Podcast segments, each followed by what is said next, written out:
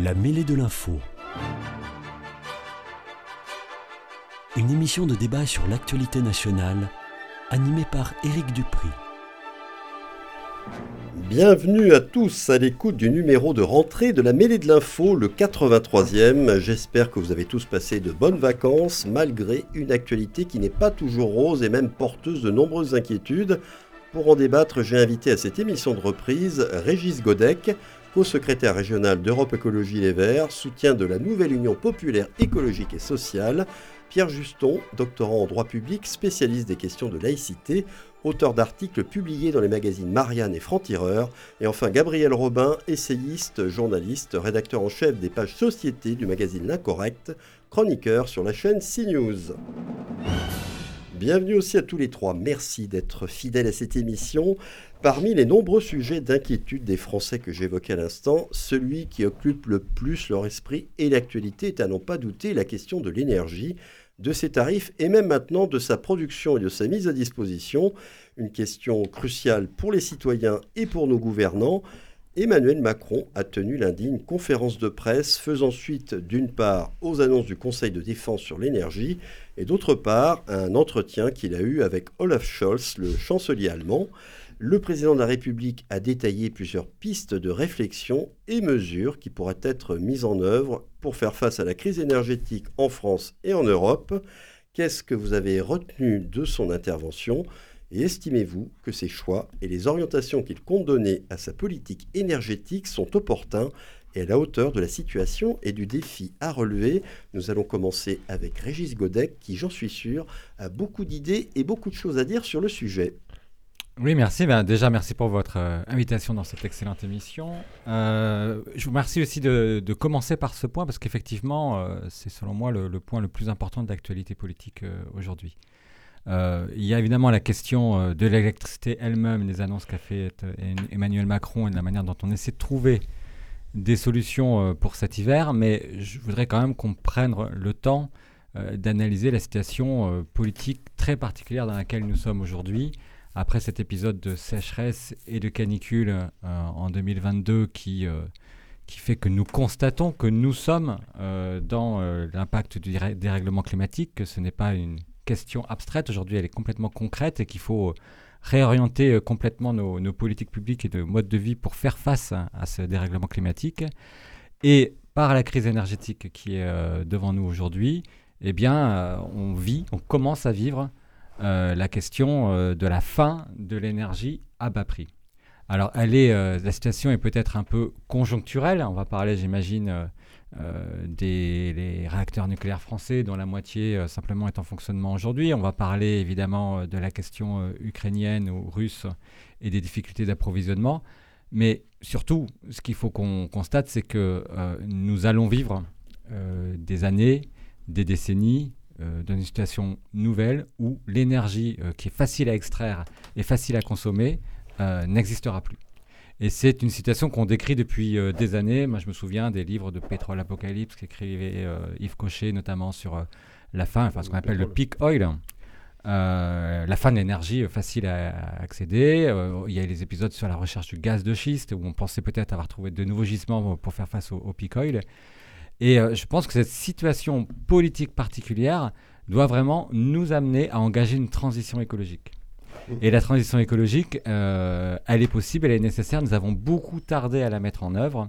Et elle passe, selon moi, par la diminution euh, de notre consommation énergétique. On, par parlera peut-être par la sobriété partagée. Euh, si vous regardez un article d'Éloi Laurent qui est passé dans, Le Monde récemment, il y a cette définition de la sobriété partagée, selon moi, est très importante.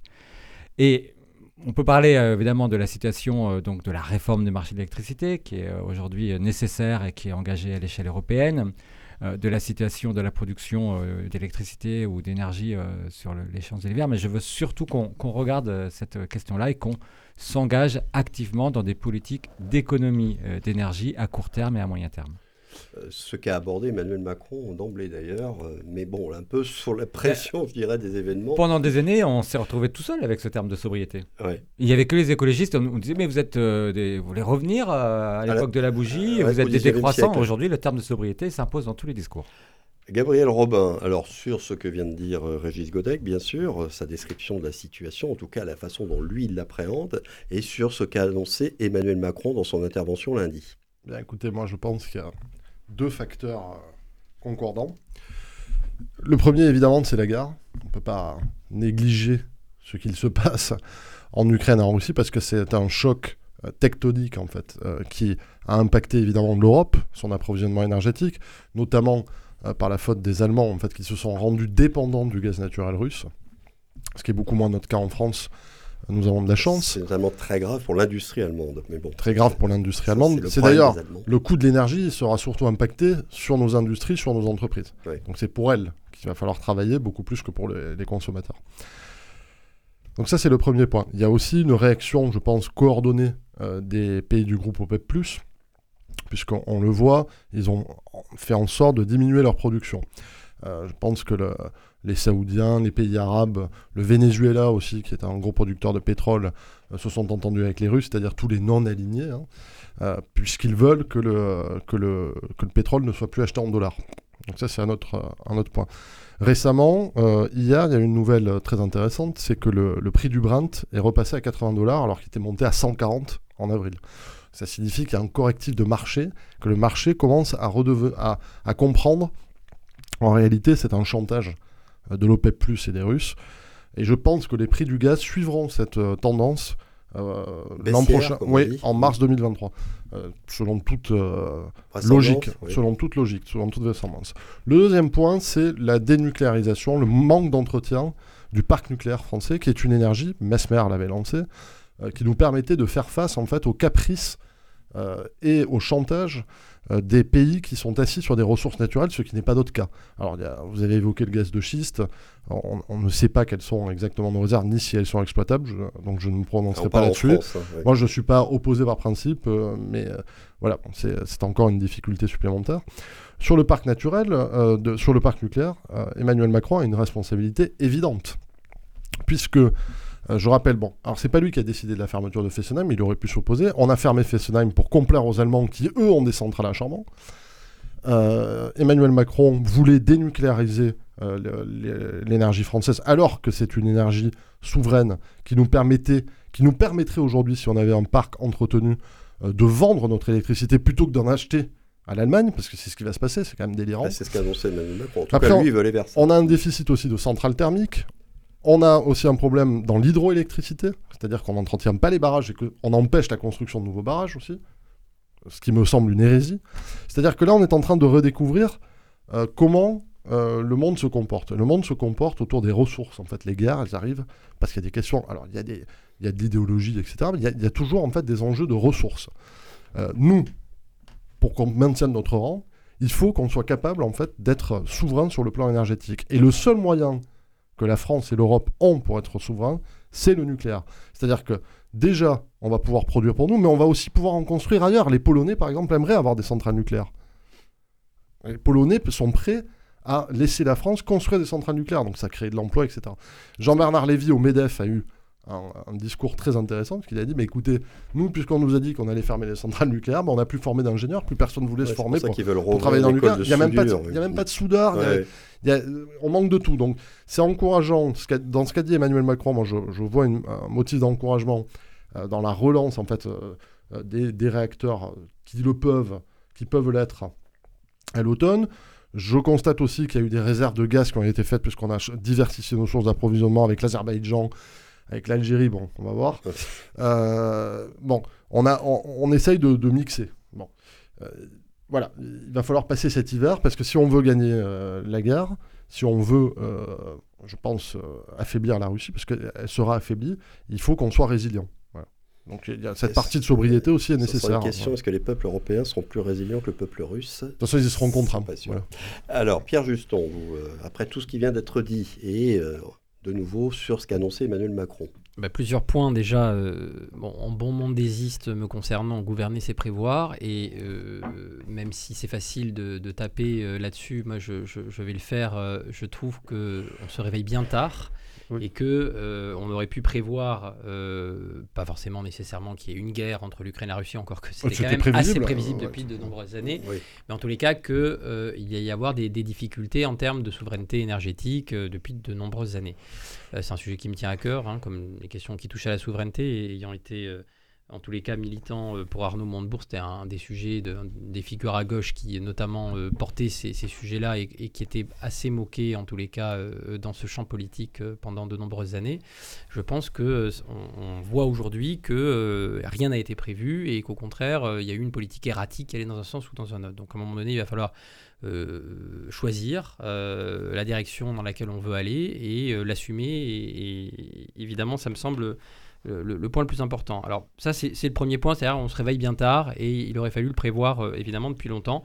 Euh, Régis Godec a raison de dire que les écologistes depuis longtemps euh, le disent. Alors après, il y a écologistes et écologistes, enfin écologistes et écologistes, il y a de nombreux courants. Il y a des nuances. Moi, j'avoue que sur la question de l'énergie, je me sens plus proche de Jean Covici que d'autres écologistes. Mais encore une fois, ça reste du débat et effectivement, la question centrale me semble être, on l'a largement abordé, la question du nucléaire. La question des énergies renouvelables est également centrale, mais elle est intimement lié à la question du nucléaire. parce que pour vous, ça ne peut être qu'une énergie d'appoint, c'est ce que vous voulez nous dire? Ah non, pas du tout. Moi, je pense même dans l'absolu que ça peut devenir ça peut, ça peut devenir, je veux dire, si on, développe euh, de manière extrêmement importante les énergies renouvelables, il y en a de toutes sortes, il y en a euh, dans différents domaines. On peut tout à fait, euh, en tous les cas, dans l'absolu, dans un temps qui est extrêmement long, avoir énormément, avoir une majorité. Le photovoltaïque, c'est très bien sur les grands bâtiments industriels. Avoir une majorité d'énergie renouvelable, mais on n'en est pas là du tout. Donc déjà, il faut, euh, il faut investir, il faut investir massivement dans les énergies renouvelables, mais contrairement peut-être à certains courants écologistes, moi je considère qu'il faut également investir aujourd'hui, réinvestir sur le nucléaire. Euh, c'est propre. Euh, il ne s'agit pas de savoir si, enfin, en tout cas pour moi, si on est idéologiquement pro ou contre le nucléaire, il s'agit aussi d'être pragmatique contre, enfin, par rapport à des, des, sujets évidents. Et même en investissant dans le nucléaire, en investissant massivement dans les énergies renouvelables, on devra passer par une phase de sobriété dont on a parlé tout à l'heure, que ce soit pour les particuliers, pour les individus. Hein, euh, et de toute façon, je pense que c'est aussi un projet de société, même culturel et plus global, qui est beaucoup plus sain euh, qu'un certain nombre d'années qu'on a vécu, en tous les cas, alors je vais pas utiliser le terme d'abondance, mais euh, qui est bah, très connoté aujourd'hui. Mais, en tout cas, c'était d'hyperabondance. Ah, voilà, avec une forme d'hyperabondance, d'hyperconsommation, et qui est de toute façon à la fois mauvaise évidemment pour la nature, mais je pense même éthiquement pour l'homme. Bah, c'est un sujet peut-être plus profond, plus philosophique, mais en tout cas qui était problématique. Donc une forme de sobriété, que ce soit pour les particuliers et surtout pour les très grandes entreprises et pour le monde industriel, quel qu'il soit, de n'importe quelle filière, me semble euh, évidemment euh, absolument prioritaire. Mais encore une fois, je pense que d'un point de vue pragmatique, il faut à la fois investir et réinvestir dans le nucléaire, euh, qui est une énergie certaine, effectivement, comme l'a dit euh, Gabriel Robin, euh, avec qui je ne suis pas souvent d'accord, mais en tous les cas, sur ce point, évidemment, je, le suis. oui, mais c'est vrai. Non, c'est pas vrai. Heureusement qu'on peut parfois être d'accord sur ce point tout en étant ah, Non, pas souvent. Mais, mais en l'espèce, ça me semble important, effectivement, de le dire, sans être taxé ni d'être pro ou anti-nucléaire. Je pense que le débat il est un peu plus nuancé que ça. Et, donc il faut réinvestir dans le nucléaire parce qu'aujourd'hui euh, c'est quelque chose qui touche pas seulement évidemment euh, à la question de l'environnement. Hein. La, fission ne, crée pas de CO2, hein, je le rappelle. Oui, hein, mais mais c'est important de le rappeler. On s'enrichit, on sait tout faire. Il y, a, de la création de CO2 de manière indirecte, mais la fission en soi ne crée pas de CO2. Contrairement à d'autres. Je, termine juste. Emmanuel Macron a été tout de même mis en poste pour détruire Alstom. Je termine juste. pas un ancien soutien de Montebourg que je, je, je, je, termine juste là-dessus. Ça me semble vraiment euh, décisif. Il faut donc, à mon avis, investir dans les deux. Et après, il y a un choix de société sur le long terme. C'est toujours la même chose quand, on, quand je dis gouverner, c'est prévoir avec la vision Mandesi. Il y a une situation aujourd'hui à l'instant qui, voilà, est ce qu'elle est. Il y a, gouverner sur le court terme, il y a gouverner sur le moyen terme, et il y a gouverner sur le long terme. Et le long terme, c'est toujours des choix de société qu'il faut faire de manière démocratique. Et donc, je pense que là, il y a des choix de société à faire sur le long terme, voire le très long terme, sur la question de euh, la, la la pertinence sur le très très long terme du nucléaire ou pas. Mais ce qui est certain en tout cas pour moi, c'est que sur le court et le moyen terme, la pertinence du nucléaire, elle est évidente. investir dans le nucléaire, juste, juste poser une question tout de même. Euh, investir dans le nucléaire, c'est investir bon, pour en produire, bien sûr, mais c'est investir aussi pour en réduire les effets néfastes. Est-ce que c'est à ça aussi que vous pensez, Pierre Juston, c'est-à-dire le retraitement des déchets? En produire oui, moins. Oui, bah, bien sûr, le nucléaire n'est pas une énergie euh, à 100% euh, propre. Il y a des difficultés dues aux déchets nucléaires. Il y a des difficultés aussi de sécurité. Je, me doute que Régis euh, Godec va en parler. Mais, il y a des éléments de sécurité par rapport au réchauffement climatique, par rapport à la montée des eaux, par rapport à un certain nombre de points qui font que la sécurité de nos centrales, effectivement, elle, peut être problématique. Mais je pense que c'est pour ça qu'il faut également investir sur ce plan-là, sur le nucléaire. Mais, mais, de manière du court terme et le moyen terme, je le répète là-dessus, je pense qu'investir dans le nucléaire, on ne peut pas euh, s'en passer, euh, tout en investissant à côté, parce sinon ça ne servira à rien dans les énergies renouvelables, euh, de manière à ce que effectivement il y a à la fois la question de la souveraineté énergétique de la France, et puis la question, même en, ayant une sobriété globale, que ce soit les particuliers, les, les grands groupes industriels, et eh bien qu'il y ait la possibilité tout de même de pouvoir vivre correctement. Gabriel Robin, rapidement. Deux, choses, deux choses. Même les Japonais qui sont sur un territoire beaucoup plus complexe que le nôtre ah en matière environnementale avec les typhons, etc., viennent de lancer la construction, et ils viennent de relancer 12 réacteurs. Donc ça veut dire qu'il y, a quand même euh, une nécessité du nucléaire. Et après, le deuxième point, c'est que nous, en France, on est en train d'ouvrir Flamanville, une centrale nucléaire de dernière génération, qui devrait faire notre fierté, qui ça, va ouvrir très, très rapidement. Et je pense qu'on peut reproduire des Flamanville. En fait. on, peut le, on, on en a une, et pourquoi on n'en aurait pas deux, trois, quatre?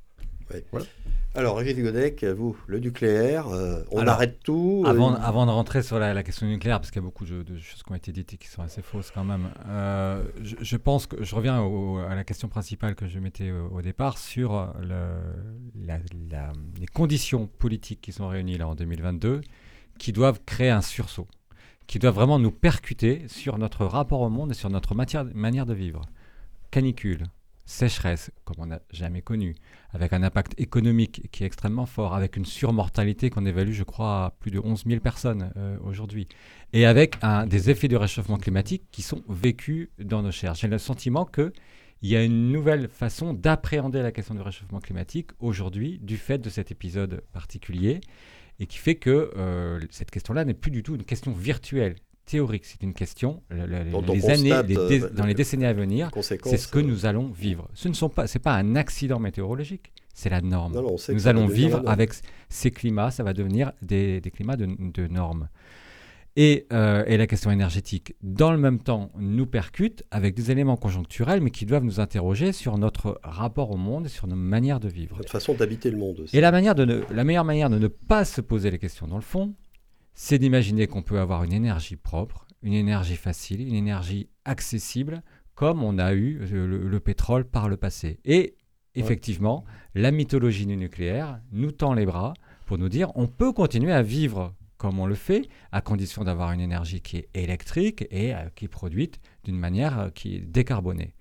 Ça marche Mais pas depuis 40 concrètement, ans. Concrètement, vous parlez de. Ça marche pas le nucléaire depuis 40 ans, depuis que ça a été lancé, ça n'a pas marché. Je vous ai pas interrompu. euh, vous dites euh, le nucléaire c'est formidable, ça nous permet une indépendance énergétique. Bon bah écoutez, je vous pose la question, d'où vient l'uranium? Mais l'uranium, il y en a partout. Il y en a où? D'où vient, vient l'uranium qui fait tourner les centrales nucléaires Il y en avait notamment au Kazakhstan, au Canada, par exemple. Le Kazakhstan essentiellement, 40%, le Niger, le Canada, l'Australie. Aucun uranium en France. Il n'y a pas d'uranium. Oui, mais on sait l'enrichir, on sait l'appauvrir, on sait tout faire. Mais ça ne nous garantit aucune indépendance énergétique en vérité. Parce on reviendra en Afrique pour... militairement, de toute façon. alors, très bien, on ira, on, ira au Niger chercher l'uranium pour avoir de la dépendance énergétique. J'entends. On ne va pas mourir, il va falloir se défendre.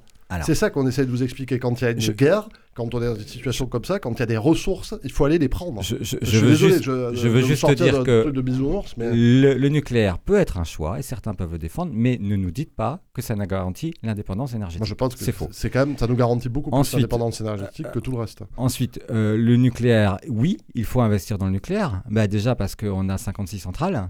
Euh, réacteurs, et parce qu'on a à les entretenir, et parce qu'on a un certain nombre à démanteler. La première centrale nucléaire qui a été construite en France, elle est, elle est arrêtée aujourd'hui, elle est en Bretagne, à Brénilis. Le démantèlement n'est même pas commencé. Donc toute la question de la prise en charge du nucléaire doit être prise sur l'ensemble du cycle de vie des, réacteurs. Et ensuite, ben, on a euh, la moitié des réacteurs aujourd'hui qui sont, qui sont arrêtés pour des raisons de sécurité. Hein de défauts de maintenance et de corrosion sur, euh, sur un certain nombre de circuits. ces raisons de sécurité, elles, ont, elles sont aussi le, fait d'un lobbying intense pour se débarrasser du nucléaire qui, qui a entraîné une forme de désaffection d'EDF, ce qui très bien expliqué Jean-Bernard Lévy euh, il y a quelques jours au, salon du MEDEF. Eh bien, je crois que la personne qui a dit ça ne connaît pas le sujet. Puisque... C'est le PDG d'EDF. Euh, oui, ben... je, je, ne pense pas que euh, le, la, volonté de ne pas construire de nouvelles centrales est engagée un défaut de maintenance sur les centrales actuelles. Ce sont deux sujets différents. Ben oui, mais voilà. Donc on peut tout à fait bien gérer les centrales actuelles sans lancer de nouveaux programmes de centrales. Et puis vous finissez par parler de, de l'EPR. L'EPR, il n'y en a aucun qui fonctionne dans le monde, aucun. Et euh, Flamanville est un fiasco industriel. Ah, Flamanville, non Flamanville est un fiasco industriel. On, le, pas du tout le réacteur devait être construit pour 3 milliards, euh, oui, 3 milliards d'euros. On est à 20 milliards. On est à 20 milliards d'euros. Il n'est pas ouvert. Il y a des défauts euh, de soudure sur la, sur la cuve. Donc, je veux bien. Il y a une accélération cette année. Bah, une accélération. On a un projet qui, qui, tourne depuis des années, qui arrive à 20 milliards d'euros. je pense qu'à 20 milliards d'euros, il faudrait arrêter, euh, la facture et effectivement, soit le mettre en marche, soit arrêter de, la fuite en avant. Mais euh, là-dessus, sans rentrer sur la question, parce que j'entends qu'on ne va pas se convaincre hein, euh, sur la question. c'est bien de poser les choses. Après, nucléaire ou. Je ne suis pas contre le renouvelable. Je, je, veux, je veux juste dire que la solution, c'est la diminution de notre consommation énergétique c'est la première, c'est le premier levier à activer. Pourquoi on n'a pas mis des milliers d'euros dans la rénovation euh, des logements? Je suis d'accord. Pourquoi on l'a pas fait? Ça crée des emplois, des emplois locaux non délocalisables, et là, ça nous, ça nous aurait résolu la question énergétique pour cet hiver. Pourquoi on n'investit pas plus intensément sur les renouvelables? Ils ont leurs défauts, les renouvelables. C'est une énergie intermittente, j'entends, mais c'est une énergie qui pour elle est locale et gratuite. Il y a des expériences très réussies euh, sur le photovoltaïque, par exemple, on dans certaines villes. On est l'un des pays, l'un des pays qui investit le moins dans le renouvelable, dans le développement des renouvelables. C'est pas tout à fait vrai, quand même. Attention, on en fait euh, on a, pas mal en France. Ben, on en fait beaucoup moins que les, nos voisins. Et après, on nous a dit aussi, il y a des choses sur, euh, je, je, vous coupe deux secondes, mais parfois on a écouté justement les, les écologistes sur la question des voitures électriques. Mm.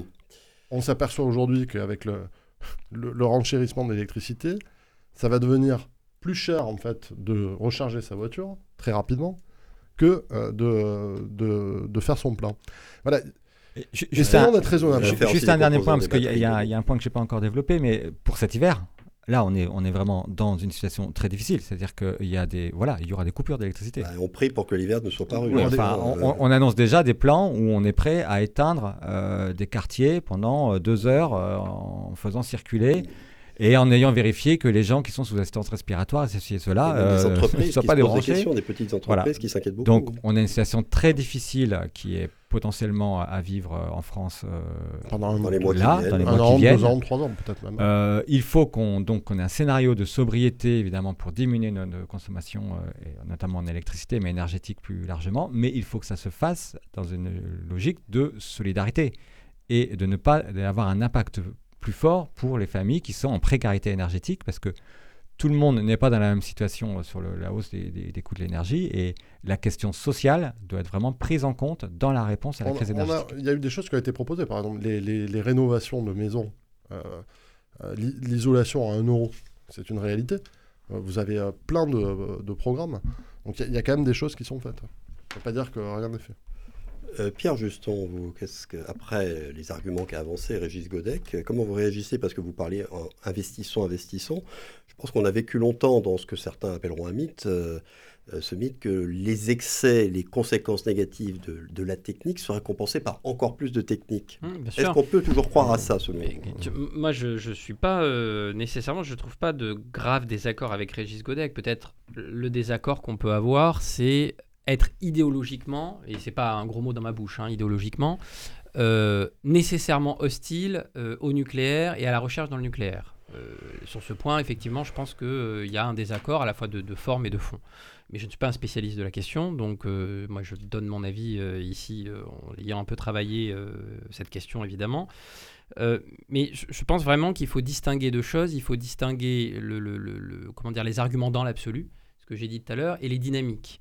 Euh, il y a des dynamiques, encore une fois, de court terme, de moyen terme et de long terme, avec des conséquences. Et euh, euh, je ne crois pas que Régis Godec ait dit le contraire. J'ai même entendu effectivement dire qu'il fallait de toute façon continuer à entretenir le nucléaire, donc continuer à investir dans le nucléaire. La question de très long terme, c'est de savoir si le nucléaire est une, une énergie d'avenir au sens vraiment le plus long terme ou pas. Ça, c'est une vraie question démocratique à trancher. effectivement, mais dans le court, dans le moyen terme, j'ai même envie de dire dans le court long terme, si on veut, si on veut aller par là, de toute façon, la question ne se pose pas sur le nucléaire, puisqu'il faut effectivement continuer à en l'entretenir pour des questions de sécurité, pas seulement de souveraineté, mais de sécurité, et des questions aussi, je suis désolé de le dire, mais à mon sens, d'écologie quand bien même il y a des difficultés. Pas l'écologie dans l'absolu, euh, ce pourquoi je suis, hein, il n'y a aucune difficulté, mais de l'écologie pragmatique, en tout cas, dans le temps, encore une fois. C'est pour ça que je parle des dynamiques. Il me semble qu'il faut vraiment envisager, et je ne crois pas qu'on soit en désaccord là-dessus, en tout cas, il faut vraiment envisager les choses dans des dynamiques. Euh, moi, je considère qu'il faut effectivement un très grand plan Marshall. tout le monde en parle et tout le monde prend toujours cette image, mais euh, moi ça me semble évident, euh, des énergies renouvelables. Ça fait bien longtemps que c'est des petites mesurettes qu'on fait dans le secteur, que la France euh, n'investit pas suffisamment là-dessus, ça je suis entièrement d'accord. et je pense qu'il faudra avoir des objectifs très concrets d'arriver par exemple dans un moyen terme à 50%, 50 d'énergie renouvelable, 50% d'énergie nucléaire pour l'électricité. Ça me semble déjà être un grand bond. vous savez qu'il y, a quand même beaucoup de On a beaucoup investi en France. Hein. Sur le développement d'éolien. Bien sûr. On est de moins en moins d'accord là-dessus. mais enfin, euh, sur la voiture électrique, c'est ça aussi. la voiture électrique, moi, sur le principe. Moi, je suis désolé, mais j'entends pas les arguments euh, zémouriens. C'est pas pour stigmatiser, mais je, je pas Oui, oui, mais il a été particulièrement présent. éolien. Il a, non, non, mais bah, oui, mais c'est pas les mêmes arguments. C'est-à-dire que quand on pointe du doigt le fait que les pales ne peuvent pas être euh, effectivement, qu'elles sont envoyées en Afrique en plus par ailleurs et qu'elles polluent euh, certains pays africains et qui ne demandent pas ces pales-là. Hein, c'est ça, c'est un, c'est un argument qui me semble être rationnel. L'argument, je suis désolé de le dire, je peux entendre qu'il y a des gens qui trouvent ça laid. Je trouve pas moi, à titre personnel, je trouve pas ça particulièrement beau. Mais enfin, euh, cet argument, quand euh, face à euh, cet élément-là, on, vient de vivre, comme l'a rappelé Régis Godec, de manière apocalyptique, mais il a raison de le dire aussi de cette manière parce que c'est une réalité. On vient de vivre l'été qu'on a vécu et que ça va continuer. Que on nous dit, en tout cas certains spécialistes nous disent, encore une fois, moi je suis pas spécialiste, je ne sais pas si c'est vrai ou pas. J'ai plutôt tendance à croire les spécialistes de, ces questions-là, qui nous disent que c'est sans doute l'été le plus froid qu'on a vécu et qu'on va vivre de ces prochaines années.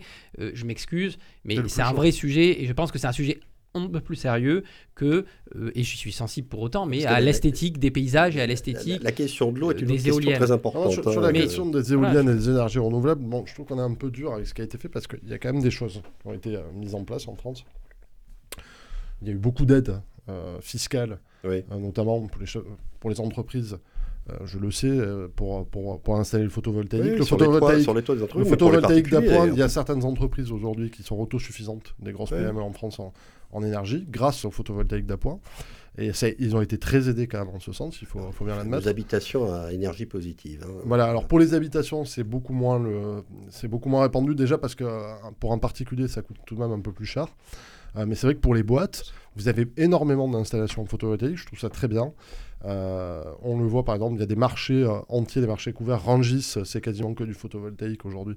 C'est une très bonne chose. Donc moi, j'ai pas du tout d'opposition euh, de principe aux, énergies renouvelables. Je pense que par leur nature, c'est-à-dire l'intermittence, et aussi par la place, l'espace que ça prend, c'est-à-dire que si vous voulez, pour produire autant qu'une centrale nucléaire en éolienne, faut, faut, faut en installer. L'esthétique ne paraît pas complètement. Non, mais c'est-à-dire que non, mais là, il faut en installer beaucoup. je pense que personne n'a envie de vivre avec une forêt d'éoliennes devant sa maison. Non, mais la difficulté est là aussi, c'est-à-dire qu'il va falloir installer, mais alors énormément, énormément d'éoliennes et de renouvelables. Avant même l'hydrogène, l'hydrogène propre, on ne sait pas encore si ça fonctionne. Pour l'instant, ça reste. Euh, c'est sur le papier. Quoi, donc, mais très brièvement, moi je reviens sur un sujet qui me semble euh, décisif, les logements, on en a parlé tout à l'heure. Ça, ça, aurait pu être Régis Godec l'a rappelé tout à l'heure. Et je pense que ça, ça peut nous mettre tous d'accord autour de la table. Excusez-moi, mais les logements, on aurait pu s'activer bien avant et essayer de travailler pour que un certain nombre de logements soient, pas, soient plus des passeurs énergétiques. Je pense, même au je pense, pas, je pense même aux, bâtiments publics. Les bâtiments publics, je m'excuse, mais il y a encore des bâtiments publics qui sont construits et qui ne sont pas construits en étant soit neutres en termes euh, d'empreinte euh, carbone, euh, soit même à énergie positive. il y a pire. Alors que ça, on en parle depuis des années. et je m'excuse, mais là, il y a de l'investissement. Je, je, voulais finir parce que j'ai été coupé. C'est de bonne guerre. coupé par Gabriel. Il y a une quand on construit, il suffit de voir le palais de justice, parce que j'y pense, parce qu'on parlait de ce quartier tout à l'heure, que du verre. Si vous voulez, quand on est en réchauffement climatique et qu'on veut faire de l'écologie, pourquoi on construit ces trucs tout en verre Parce que l'hiver c'est froid, l'été c'est chaud. Donc même le simple bon sens architectural peut permettre de, résorber une partie, d'aller un peu plus loin vers la sobriété, euh, le verdissement, etc. et le faire un peu plus intelligemment. Quand vous voyez ce que fait... Euh, Miss Hidalgo à Paris, je suis désolé, elle coupe des arbres en fait pour nous faire des espaces verts. On n'y comprend rien. bien construire, ne pas faire des verrières, ça c'est verrières, je trouve ça incroyable quand on est en réchauffement climatique de continuer à construire ces verrières. Sans faire de la campagne toulousaine, mais je me souviens quand même que avait commencé les campagnes de 2020, c'est pas c'était pas il y a si loin. Euh, moi je proche de Romain Cugive qui parlait, une des premières propositions dont il parlait et dont les écologistes parlaient également, puisqu'on était après sur la même liste archipel citoyen, c'était notamment euh, le verdissement de la ville et euh, le rafraîchissement euh, de la ville de cette manière. Ça a été moqué par la droite toulousaine d'une manière éhontée et ridicule. Oui, mais là, c'est ridicule. Vrai qu'ils ont été débiles. On est d'accord. Ils sont pas là pour se défendre. Bah oui, mais bon, je dis parce non, mais effectivement, c'est on va, on va terminer. Je voudrais juste rappeler une des annonces d'Emmanuel Macron. La France va livrer du gaz à l'Allemagne, mmh. l'Allemagne de l'électricité à la France. Quand on lit ça, c'est presque comique parce que quand, on sait qu'à une époque, on, vendait de l'électricité à tout le monde. Et puis il a appelé une réforme du marché européen d'électricité euh, en proposant un mécanisme de contribution européenne qui serait demandé aux opérateurs énergétiques. Ça vous paraît viable et réalisable, ces propositions, et intéressant? Indispensable. Euh, indispensable. La, question des prix de l'électricité euh, en France, en, enfin en, Europe, tels qu'ils sont encadrés par, la directive, sont intenables. C'est-à-dire qu'on a des prix de l'électricité qui sont indexés sur le prix du gaz. Et on a, je crois, une centrale au gaz qui fonctionne euh, en Europe. Et c'est le prix de cette dernière centrale, la dernière qui sera appelée pour produire l'électricité, qui va donner le prix global de l'électricité pour les, les, jours à venir, au moment où on l'appelle. Donc c'est un système qui est, aberrant, euh, qui est dénoncé qu'il faut revoir. Enfin, on, le demande depuis longtemps. Yannick Jadot en parlait dans la campagne euh, présidentielle déjà il y a quelques mois et euh, qu'il faut absolument revoir. Mais juste sur, le débat global, on, voit que les questions qu'on a là sur d'autres moyens de production de l'énergie, d'autres moyens de motorisation des véhicules, on parle de la voiture électrique, il euh, n'y a que des solutions qui sont difficiles finalement. Mm. Euh, cette transition écologique euh, telle qu'elle est vécue, c'est-à-dire s'il s'agit de consommer autant en produisant différemment, on n'a que des impasses. On a l'impression de retomber dans le débat d'il y a 10-15 ans sur les agrocarburants. Je ne sais pas si vous vous rappelez. Oui, bien sûr. Ah, il y aura plus de pétrole, mais c'est pas grave, on aura des agrocarburants. Et puis en trois mois, on s'est rendu compte que le bilan énergétique des agrocarburants était, était désastreux et que ça créerait potentiellement des émeutes de la faim parce qu'on avait des terres agricoles qui étaient utilisées pour faire rouler des automobiles. Et donc la, grande question euh, qu'il faut se poser, c'est comment on met en place une descente, je vais l'appeler comme ça, une descente énergétique. Comment on arrive à... Donc là, on répond et à la question de la, déplétion euh, pétrolière et à la question du réchauffement climatique, une descente de la consommation d'énergie sur euh, la planète Terre dans un esprit évidemment de solidarité. Et ça, c'est une énorme question, évidemment, euh, à laquelle on n'a pas de réponse technique, mais c'est cette question-là qu'il faut aborder. Et c'est là-dessus que j'utilise le terme et le concept volontairement de sobriété partagée.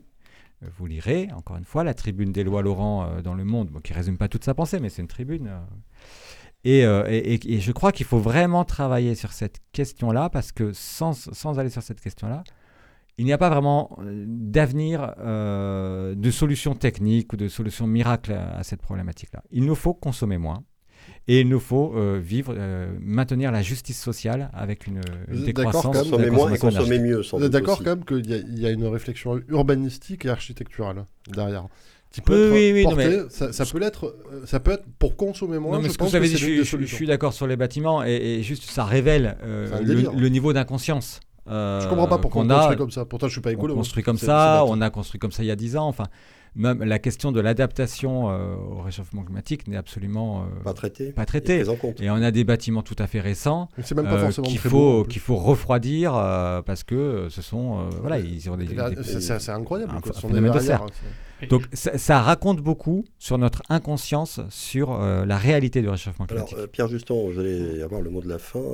ce ce dont parle Régis Godet, est-ce qu'il faut appeler ça décroissance non, mais je pense qu'il faut plus avoir peur de ce mot-là. Qu'est-ce qu'on appelle décroissance ah, mais Pour moi, c'est n'est pas un mot tabou. Mais je, bien sûr, est-ce que c'est, est-ce que c'est est-ce qu'il faut l'appeler par son nom C'est euh, décroissance. Mais on peut tout à fait, être, moins, on peut être tout à fait dans une dynamique euh, en termes économiques, en termes de, euh, pas forcément de, comment dire, de production euh, proprement parler, mais enfin, il peut y avoir d'autres types de production d'ailleurs dont on parle jamais, production intellectuelle ou de, style de production. Non, mais si c'est dans la recherche, je peux vous dire que la production intellectuelle, elle n'est plus payée de la même manière qu'à une certaine époque. Il faudrait que ça soit pris en compte. Voilà, mais je, dans pense. Le PIB. S'il n'y a pas de production industrielle, la production ah intellectuelle, ça rapporte rien. Non, non, mais je suis d'accord qu'il faut qu'il y ait la production industrielle. J'ai, je n'ai pas de souci avec ça, mais ce que je veux dire, c'est effectivement à la fois la surconsommation euh, à, tous les niveaux, à tous les niveaux que ce soit.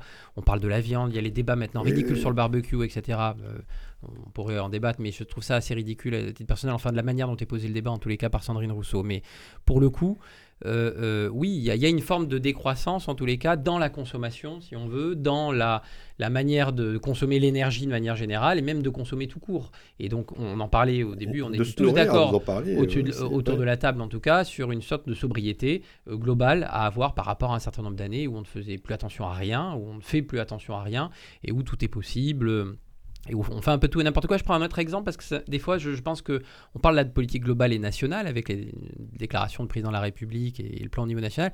Mais il y a des politiques locales à mener. on m'accusait peut-être de préparer les municipales euh, qui arrivent, euh, qui arrivent dans, ah, quelques années. mais, mais je suis désolé, mais je ne comprends toujours pas que dans les grandes villes, je ne comprends toujours pas que dans les grandes villes, il n'y ait pas une interdiction pour les boutiques, quelles qu'elles soient, qui sont donc fermées la nuit, euh, je, m'excuse, ça peut paraître être un petit sujet de la mais encore une fois, des sujets comme ça, il y en a plein.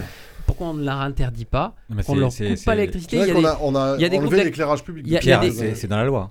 C'est dans, la loi, sauf que la loi n'est pas appliquée. La loi n'est pas appliquée, c'est pas normal. Et il n'est pas normal qu'il n'y ait pas de politique publique courageuse localement. ah non, mais qu'il y ait des lumières publiques, qu'il y ait des lumières publiques dans les rues, qu'il y ait des lumières publiques dans les rues, je suis tout à fait favorable à ce qu'il y ait des lumières publiques dans les rues. Qu'il y ait des boutiques de luxe ou, de n'importe quoi d'ailleurs, qui allument des lumières pour que les gens, quand ils passent à 3h du matin en sortant d'un bar, en ayant bien bu, voient des produits pour pouvoir les acheter le lendemain ou ailleurs. Enfin, je trouve que ça c'est ridicule.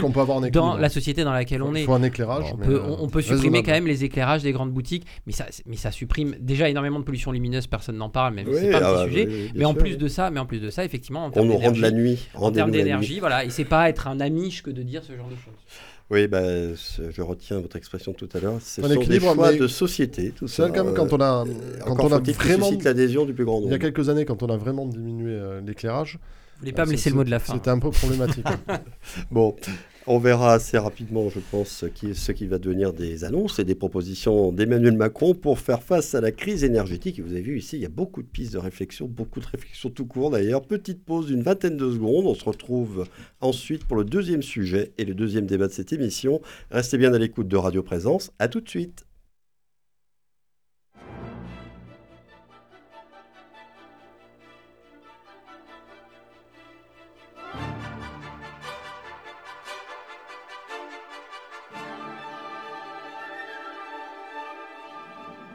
La mêlée de l'info, Éric Dupri. Seconde partie et second débat de cette mêlée de l'info en compagnie de Régis Godec, Pierre Juston et Gabriel Robin. Un autre sujet occupe la une de l'actualité nationale, politique et judiciaire celui-ci. Depuis plusieurs semaines, c'est l'affaire dite de l'imam Iqiyoussen. Je rappelle brièvement les faits. Le 28 juillet dernier, le ministre de l'Intérieur, Gérald Darmanin, a annoncé l'expulsion du territoire français d'Hassan Iqiyoussen pour des propos, je cite, haineux envers les valeurs de la République, dont la laïcité. Cet arrêté a été suspendu dans un premier temps par le, tribunal administratif de Paris en référé, au motif qu'il portait atteinte, une atteinte disproportionnée au droit de mener une vie privée et familiale normale. Et puis le 30 août, le Conseil d'État a annulé l'ordonnance du tribunal et donc ouvert la voie à l'expulsion de l'imam. Comme vous le savez sans doute, si vous avez suivi l'actualité, lorsque les policiers se sont présentés au domicile d'Ikyusen, celui-ci n'y était plus, il est en fuite depuis et il est toujours recherché. Alors, devait-il bien, selon vous, être expulsé au regard de ce qui lui est reproché, notamment des propos antisémites, mais qui datent, hein, et estimez-vous d'autre part que la police française et donc Gérald Darmanin ont failli dans cette affaire? Pierre Juston. Bon, alors ce sera. Euh, Vous avez écrit. J'ai beaucoup écrit là-dessus parce que je suis euh, l'imam Iqouissin depuis un certain nombre d'années pour euh, être intéressé par les sujets d'intégrisme religieux de manière générale. l'imam Iqouissin, il n'est pas inconnu. Ça fait des années que sur le territoire français, il est, sur le territoire français depuis sa jeunesse. Hein, il est dans les mouvements fréristes. Hein, c'est pas du fantasme ou des théories du complot. Hein, les frères musulmans, c'est quelque chose qui existe. Hein, dans les mouvements fréristes, très proche de, des sphères de Tariq Ramadan et autres, et qu'il a développé son petit biotope pour effectivement, en tout cas, prêcher ses convictions intégristes religieuses dans la religion musulmane en l'occurrence. C'est un intégriste musulman, comme il en existe dans toutes les autres religions. Ça, c'est un point au préalable que je voulais, que je voulais rappeler. Il n'est pas inconnu puisque depuis le début des années 2000, il y a un certain nombre d'enquêtes et de sujets. Je crois que c'était même l'Humanité, le premier journal qui avait parlé d'Imam Iqouissin, au début des années 2000. Et puis après, il y a eu d'autres enquêtes qui ont été faites, notamment des enquêtes qui, 2003, qui oui, voilà, début des années 2000. Et puis ensuite, il y a eu, euh, euh, il y a eu plusieurs enquêtes, notamment de Marianne, du journal Le Point, etc. Euh, on va dire au milieu des attentats et après les attentats de 2015, euh, sur ses liens avec certains nombres de politiques de droite. Euh, ça a été rappelé par Mediapart concernant euh, le ministre de l'Intérieur, hein, qui aurait. De gauche aussi. voilà, et de gauche, notamment Annelise Dufourtonini. Et j'avais particulièrement suivi cette enquête, pour tout vous dire précisément. dans le Nord, la ville de Denain, où c'est une élue socialiste, Annelise Dufourtonini, qui avait particulièrement, on va dire, pactisé avec lui. Après, il y a une, une affaire qui est en justice actuellement entre la maire, et je crois, et le journal. Donc, je ne vais pas en dire nécessairement plus. Ce qui est certain, c'est que c'est un imam qui est toujours très lié aux politiques locaux, dans une logique hein, euh, qui est celle des intégristes catholiques euh, ou des intégristes protestants euh, ou des intégristes ou d'autres intégristes de n'importe quelle autre religion, pour développer, pour développer, pour, développer, pour développer sa sphère d'influence et pour imposer une théocratie comme tous les intégristes religieux qui ne supportent pas la gueuse, ne supportent pas la République, ni même Iqouissin, c'est la même chose, c'est la même chose. Voilà. Alors il a le droit euh, d'exister, il a le droit de prêcher ce qu'il a envie. En revanche, effectivement, c'est un étranger. Et en l'occurrence, le débat, je crois, le fond du débat, si on va au fond des choses, il est là. C'est-à-dire que ceux qui aujourd'hui, à l'extrême gauche, et moi ça me pose une difficulté, ceux qui à l'extrême droite se saisissent de ce dossier évidemment toujours de la même manière euh, pour taper là-dessus, mais qui oublient de taper sur les autres intégrismes religieux, c'est pas mon affaire, c'est pas ma famille politique, euh, je m'en fiche un petit peu. je, le dénonce. Mais ceux qui à l'extrême gauche ont, du mal, dans le même été, quand Salman Rushdie se fait poignarder par un intégriste, par exemple, à le dénoncer comme Jean-Luc Mélenchon. Comme Jean-Luc Mélenchon qui n'a jamais pratiquement donc dénoncé euh, ce fait-là, qui est quand même un fait international majeur, je m'excuse, euh, et que dans le même temps, un certain nombre de responsables de la France Insoumise, je m'excuse de les stigmatiser eux, mais en l'occurrence c'est le cas, euh, sont tombés en disant c'est pas normal que cet homme-là soit euh, exclu du territoire français. Je crois que la, vraie, finalement, le vrai débat de fond, il est là. Est-ce qu'on accepte de pouvoir eh bien, euh, exclure du territoire français des étrangers qui ne respectent pas des règles qui sont contenues dans le, dans le enfin dans le, code euh, d'immigration des étrangers? Moi, ma réponse est oui. Je pense qu'une partie de la gauche a un problème, une partie de la gauche a un problème avec cette question-là. Et pour elle, il faudrait jamais exclure quelqu'un du territoire national, quand bien même il pourrait être dangereux pour l'ordre public. La question après du danger sur l'ordre public, elle a été traitée judiciairement, administrativement et euh, d'un point de vue de la justice administrative, le Conseil d'État a répondu. Et je trouve que l'arrêt du Conseil d'État il peut être contestable sur plusieurs points, euh, de forme, de fond. Moi, je le trouve plutôt bien rédigé et je trouve qu'il est euh, plein de bon sens, en l'occurrence concernant l'imam Cussin. Et le dernier point là-dessus, il y a eu quand même un peu, pour nuancer mon propos, quelque chose que j'ai trouvé de too much pour le coup, c'est le mandat d'arrêt international. Alors là, enfin, ou européen, pardon, le mandat d'arrêt européen qui a été dressé. Enfin, l'imam, il est parti du territoire, c'était l'objectif. après, après, il faut pas non plus dire n'importe quoi. On ne sait pas s'il est parti du territoire. Mais si effectivement il est parti du territoire et qu'il est, allé en Belgique, eh bien le but, le but est atteint. Je suis désolé, là, je suis assez d'accord avec Serge Slama, qui est un spécialiste du droit des étrangers. Il est parti du territoire. Euh, je ne vois pas pourquoi on va lui faire un, mandat d'arrêt européen pour aller le récupérer, pour aller l'exclure précisément au Maroc, parce que c'est là qu'il aurait dû être exclu. Ça, ça me semble un peu surréaliste. Je suis désolé. Euh, par contre, s'il revient en France, effectivement, il est sous, euh, sous cette sanction-là. Il doit partir du territoire français. Bah, s'il revient en France, là, il fera l'objet d'une expulsion vers son pays euh, d'origine Sur le deuxième point, le fait qu'il ait pu s'enfuir comme ça, vous trouvez que est-ce que vous pensez que c'est comme certains l'ont dit que c'est un camouflet je, et pour la police française et pour, pour les renseignements territoriaux qui sont débordés et la menace terroriste là, le ministre l'a dit et il a raison de le dire, elle est à son maximum, enfin en tout mm. cas elle revient à un, niveau, assez, assez élevé euh, euh, et il a raison de le dire. je pense que en l'occurrence c'est très compliqué des fois pour les renseignements territoriaux, et en, particulier pour M. Equissin qui bénéficie d'un certain nombre de réseaux en France et dans d'autres pays, et qui avait sans doute anticipé euh, en tout cas cette décision-là. Euh, en tout cas de le suivre aussi assidûment, ça demande d'avoir des, des, dizaines et des dizaines d'hommes derrière lui. et je pense que de la même manière, effectivement, l'imam Equissin, il va pas commettre un attentat. Lui, il, il, comment dire? Il prêche. dire, il, prêche pour que des gens potentiellement, et je, pèse mes mots quand je le dis, euh, en commettent en France, mais lui ne va pas en commettre. Et donc, en ce sens-là, d'une certaine manière, manière, bon, je pense que c'est difficile de. Alors, Gabriel Robin, il y a plusieurs points qui ont été soulevés par Pierre Juston. Je vous laisse répondre. Il y a plusieurs choses sur lesquelles j'aimerais rebondir. La première, c'est par rapport à Jean-Luc Mélenchon et à la question de Salman Rushdie. c'est assez logique, en fait, c'est par rapport à sa vision géopolitique. Euh, tout simplement, où euh, pour il y, a un certain nombre de Français qui se sont euh, auto-persuadés, auto-intoxiqués sur la question iranienne et du Hezbollah, en fait, que c'était moins islamiste que l'islamisme sunnite. C'est faux. L'Iran est la matrice de l'islam de combat, en fait, du réveil de l'islam de combat dans les années 70. C'est la matrice intellectuelle. Et en fait, à la Khomeini, avec les intellectuels français qui ont laissé accéder au Michel Foucault. Et donc, les sunnites en fait se sont inspirés de ce qu'on fait, euh, de ce qu'a fait l'Iran. Je rappelle quand même que la fatwa euh, qui avait été lancée euh, par l'ayatollah Khomeini sur Salman Rushdie pour les versets sataniques, on pourrait raconter ce que, contient les versets, ce que contiennent les versets sataniques. Soit en fait, c'est par rapport à des, une sourate du Coran où Mahomet serait supposément euh, se serait montré supposément complaisant vis-à-vis des, des, Arabes en fait pré-islamiques et de leurs trois déesses, Allah et je ne sais plus comment s'appellent les, deux autres, enfin j'ai oublié. Ça c'est le premier point. Alors je vais vous faire deux révélations, parce que j'ai des informations sur l'affaire Ikoussen, j'en ai deux à vous donner. Une première sur la mairie de Denain. Je, vais vous le dire parce que j'ai fait une capture d'écran euh, avant de venir, euh, d'un message que j'ai reçu d'un journaliste d'un journal de gauche déjà, comme ça au moins ça, ça évacue les procès d'intention, un journal très à gauche. Hein. Valeurs Actuelles n'est pas à gauche, hein, Gabriel Robin. Ben, c'est Libération, donc je pense que c'est plaisante, plaisante, euh, parce que j'avais fait un tweet sur euh, IQCN et j'avais mis euh, par rapport à la France Insoumise, c'est un pur clientélisme. Et il me dit pire que cela.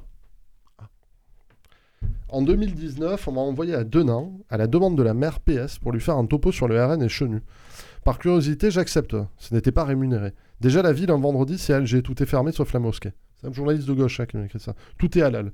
Discussion avec la mairie et sa majorité municipale. Elle m'explique que le frère Ikyusan a acheté une centaine de studios, chambres, appartements et que ça fait tourner le commerce. Je lui, je lui réponds que cela fait autant de planques. Et puis Franco, elle dit Les frères musulmans sont nos alliés politiques, la mère PS de demain. J'ai mis fin au Barnum et suis rentré à Paris. Chenu a cru que j'étais venu le désinguer. Et en fait, je me suis dit J'ai juste compris pourquoi il était élu. Voilà. C'est un petit témoignage. Vous ne révélerez pas non, par contre le nom de, journaliste. Je, je ne le révélerai pas, mais je trouve que c'est un petit témoignage qui est tout de même éloquent et qui, euh, qui permet de, de mesurer la, la, situation. Après, euh, deuxième réflexion, c'est sur les, modalités de l'expulsion de ce personnage qui mérite d'être expulsé, évidemment, mais c'est pas le seul, hein. il y en a bien d'autres qui méritent d'être expulsés. Lui, si vous voulez, c'est le pompon, quoi. on l'agite pour montrer qu'on fait quelque chose. Euh, Darmanin, en fait, l'utilise. Il utilise l'imam Iqiyoussen, alors que ça lui permet de dire regardez, euh, nous, on est très. on agit. Hein. Alors, il s'est fait euh, bananer plusieurs fois, quand même, dans cette histoire. Parce que, bon, c'est rocambolesque. Hein. il s'est enfui, etc. Puis, il y a eu l'affaire du, Maroc, où là, je vais vous faire une deuxième révélation. Puisque le Maroc a refusé de délivrer le laissez-passer consulaire. Bon, entre-temps, Darmanin a été chanceux puisque Iqiyoussen s'est échappé supposément en Belgique ou en Allemagne, on ne sait pas où. Le Qatar serait un petit peu en protection euh, d'Iqiyoussen. Enfin, en tout cas, il y a des gens au sein du royaume du Qatar qui, euh, ont passé quelques coups de fil. Euh, même si là-bas aussi, au Qatar, vous savez, dans les régimes autoritaires, ou qu'ils soient théocratie ou autres, il y, a quand même des équilibres de pouvoir et des, courants, des tendances. partout dans le monde, même en Russie, vous avez plein de tendances autour de Poutine. Donc il y a eu un petit coup de fil. Et en fait, qu'est-ce qu'on paye là? On paye la, la pusillanimité euh, d'Emmanuel Macron vis-à-vis du dossier du Sahara marocain, où euh, la France refuse de faire ce que euh, l'Espagne a fait et les États-Unis il y a deux ans et demi, c'est-à-dire la reconnaissance de la souveraineté marocaine, pleine et entière sur le territoire du Sahara occidental, donc qui jouxte la Mauritanie. pourquoi, nous, pourquoi nous ne le faisons pas? Parce que nous, voulons complaire à M.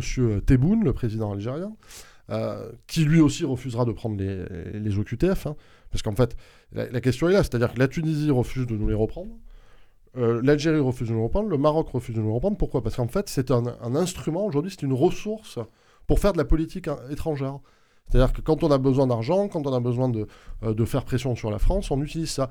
Et, donc on va en Algérie, Algérie qui, euh, qui a appuyé l'arrivée de Wagner euh, sur des territoires en fait euh, où nous avions de l'influence, au Mali, en République démocratique du Congo, en République de Centrafrique, en Libye aussi, où, Mali est où Wagner est arrivé en Libye euh, dès 2018. Donc vous avez tout un jeu international qui se met en place, et la France, en fait, du fait de cette immigration, du fait d'avoir euh, des islamistes chez elle, se retrouve même en difficulté sur le plan de ses relations internationales. C'est pour ça que c'est un cas qui est édifiant, en fait, qui montre, si vous voulez, toute la chaîne euh, des problèmes. et les moyens de pression. et les moyens de pression que ça, que ça représente. Et que ça représentera plus encore demain. Alors, je rappelle qu'au QTF, parce que vous faites comme si tout le monde savait ce que ah ça veut dire, c'est l'obligation de quitter le territoire français. Euh, Régis Godec, il y a un point qui a été soulevé, je ne sais pas si vous vous êtes senti interpellé en tant qu'homme de gauche, comme quoi, bon, il y aurait parfois des accommodements plus ou moins raisonnables ou du clientélisme électoral déclaré de certaines municipalités de gauche avec ces associations euh, islamistes. non, mais vous n'êtes pas le premier, bon, on, a déjà vu ça, c'est pas, pas nouveau. Euh, qu'est-ce que vous en pensez Pour vous, ça existe, ça n'existe pas euh? Moi, ce que j'ai lu dans cette affaire, c'est que c'est surtout le ministre de l'Intérieur qui a travaillé avec lui euh, en 2019. Sur cette affaire-là, oui. Oui, oui c'est lui, lui qui a rencontré et qui a partagé un repas avec monsieur. Bah, qui travaille avec lui, je sais pas. En tout cas, ils se sont rencontrés. Voilà, donc ça c'est. Il a la preuve que c'est vrai. Ça hein. c'est attesté, ce, ce, repas avec Gérald Darmanin. Donc je, ne sais pas si euh, Gérard Darmanin a décidé euh, de quitter euh, celui qui était visiblement quelqu'un avec qui il, il, acceptait de déjeuner et, de sans doute préparer des échéances électorales. mais je, crois que c'est de ce côté-là qu'il faut peut-être regarder. Mais moi, sur cette, sur cette affaire, je, je, n'ai aucune sympathie. Mélenchon, ça c'est pas Darmanin. Hein. je n'ai aucune sympathie évidemment pour Monsieur Iqiyoussen et pour les propos qu'il a tenus, euh, qui sont documentés, euh, qui sont recensés. Pour autant, je suis attaché au respect des droits fondamentaux de tous les citoyens, ressortissants français ou ressortissants étrangers sur le territoire français. Et sur cette affaire, dans les éléments qui sont reprochés, je suis désolé, je ne vois pas sur quoi est assise la décision administrative prononcée par le ministère de l'Intérieur. On décide parce que ça correspond à un agenda politique de Gérald Darmanin de dire à ce monsieur, bah maintenant vous quittez le territoire français. C'est le ministère de l'Intérieur qui le fait, c'est pas un juge. Hein. Pas... Vous avez raison, ce que j'ai dit. le problème c'est de le faire venir en France, c'est de le laisser venir. C'est une décision administrative. C'est pas, ce qu'il dit. Non, non, non. C'est un arrêté ministériel Non, non, non, non, non, non. Alors Pierre? Bah, Très rapidement.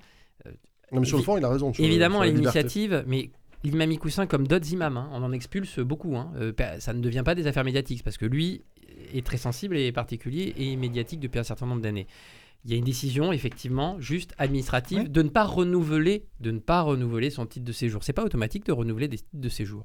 Et en l'occurrence, conformément, conformément aux droits euh, contenus, euh, euh, contenus dans le code des étrangers, effectivement, et c'est ce que le Conseil d'État a reconnu. Le Conseil d'État, quand même quand ils vont pas forcément dans le sens qu'on souhaite, eh bien, il, voilà, il reconnaît, il a reconnu effectivement. Alors on peut, critiquer la décision, on peut trouver que le, le, contrôle de proportionnalité qui a été fait est pas bon, etc., etc. Mais en, en l'espèce, la décision administrative de base, c'est qu'on ne renouvelle pas son titre de séjour. Et il y a un juge judiciaire en premier lieu euh, qui a euh, regardé si effectivement, euh, puisque ça va, je ne vais pas, comment dire, assommer ceux qui nous écoutent par des, procédures, mais d'abord il y a un juge judiciaire qui a regardé si c'était possible ou pas. Ils ont estimé, la commission, avec ce juge judiciaire, qu'il n'y avait pas de difficulté et qu'il y avait suffisamment d'éléments pour. Et ensuite, il y a eu un battage médiatique pour protéger M. Ikouissin, qui est protégé par un certain nombre de politiques, effectivement, qui est protégé par un certain nombre de militants, je le dis sans difficulté. Et, je suis désolé, bon, c'est normal qu'il soit protégé par une avocate, en tous les cas, et qu'il fasse aussi et qui se défende comme il a envie en faisant ce battage médiatique sans doute. Il a tenté une procédure d'urgence à la Cour européenne des droits de l'homme, qui n'est pas, euh, du coup, ça ne veut pas dire que la Cour européenne des droits de l'homme a tranché. Hein. il va y avoir sans doute une affaire devant la Cour européenne des droits de l'homme sur le fond. Et il a tenté, la enfin, devant la justice administrative, d'abord au tribunal administratif de Paris, euh, et ensuite, enfin, c'est allé en appel au Conseil d'État. Voilà. Ce que je, ce voulais souligner quand même, c'est euh, le fait que le principe de la séparation des pouvoirs n'est pas totalement respecté dans ce, ce type de décision. C'est pas une décision d'une cour indépendante, c'est bien une décision administrative euh, au départ, et, qu'elle correspond avant tout à un agenda politique. Et ça, ça franchement, je, le déplore, parce que ces propos, les propos qu'il a prononcés, ou euh, des éléments euh, qui sont soulignés ce soir par Pierre Juston sur lesquels je n'ai pas d'éléments de proximité avec les frères musulmans ou de... Euh, on a parlé de risque terroriste, donc est-ce que ce monsieur encourage des actes terroristes dans, la décision de justice? Il n'y a rien hein, qui corresponde à ça. S'il y a des éléments comme ça qui sont documentés, qui sont, produits, qui sont produits en justice, alors là, effectivement, condamnation. Et, sur, cette, sur cette procédure-là, c'est un des carburants de la radicalisation islamiste en France Mais, depuis de nombreuses années. moi, il faut accélérer. Moi, je, je, pense surtout que ce que ce que veut faire Gérald Darmanin sur cette, sur cette séquence-là, c'est donner des gages à des personnes qui sont très hostiles à la religion musulmane et qui pensent que derrière la religion musulmane, il y a des intégristes et que derrière les intégristes, il y a des terroristes. je pense qu'il veut rattraper sa bourde. Et, ce lien-là est extrêmement dangereux à manipuler euh, par le gouvernement. Je veux dire ce qui, va, ce qui se passe en fait avec Darmanin, c'est que il a commis une erreur majeure. Ah. Après les événements du Stade de France, alors que de toute évidence, pas de toute évidence, on sait qui euh, a provoqué les événements du Stade de France, c'était des, des gens qui vivent en France. Non, arrêtez, non, ah arrêtez. je, Finis, je finis, je finis, je finis. Monsieur Darmanin a dit euh, Ah là là, les supporters anglais, vous savez. Euh, Et donc, il est passé pour un, pour un rigolo à l'international, c'est-à-dire auprès des Anglais, auprès des Espagnols, etc. Puisque, en fait, les gens sont quand même pas idiots, ils voient ce qui se passe, hein, ils sortent, ils connaissent la réalité euh, concrète, observable qu'ils euh, euh, vivent tous les jours. Et donc M. Darmanin s'est dit, bon ben, qu'est-ce que je vais faire pour attraper cette bourde, puisque je ne suis pas indispensable. Emmanuel Macron n'a aucun besoin de, de, Gérald Darmanin. Et donc il a il surenchérit, maintenant il prend tous les petits sujets pour montrer qu'il fait quelque chose. Mais en fait, il ne fait rien. Ça rejoint un peu ce que dit Régis non, mais, non, mais l'immigration ne diminue, l'immigration ne diminue pas. Oui les OQTF, elles sont, ils sont pas repris. Les clandestins, ils rentrent toujours en France très tranquillement. Il y en a encore là devant. Euh, euh, l'école Saint-Stanislas, vous en avez plein là. C'est un bordel pas possible dans ce pays. Très vite. Emmanuel, Macron, euh, Emmanuel Macron, ni Gérard Darmanin ne font rien. On peut, on peut, on peut pas lier. C'est du symbole. Je suis désolé, moi je refuse. On ne peut pas lier tous ces sujets comme ça, comme ah bah on enfile des perles et glisser des migrants qui sont qui vivent dans des conditions euh, sanitaires déplorables et les questions dont Mais je trouve ça très, très mal dans ces conditions sanitaires. moi, je, voulais, je voulais juste profiter d'être ici pour, euh, pour attirer votre attention encore sur une tribune du Monde. Je suis désolé, c'est la deuxième fois, mais qui est paru aujourd'hui euh, d'un collectif qui s'appelle le collectif Fanastasis et qui est un collectif catholique de gens qui s'engagent justement sur les, les, questions religieuses et qui sont qui disent euh, contre la politique des hypocrites, la justice et la paix. Je vous invite à la lire parce qu'elle est vraiment intéressante sur la défense. C'est noté, merci à vous trois. On est à la fin, je suis vraiment désolé, merci. Euh, ça a été très animé, mais tant mieux. Merci à Christophe Aubry pour la réalisation de cette émission. Le podcast est disponible dès maintenant. Merci à vous de votre fidélité. Bon week-end et à la semaine prochaine.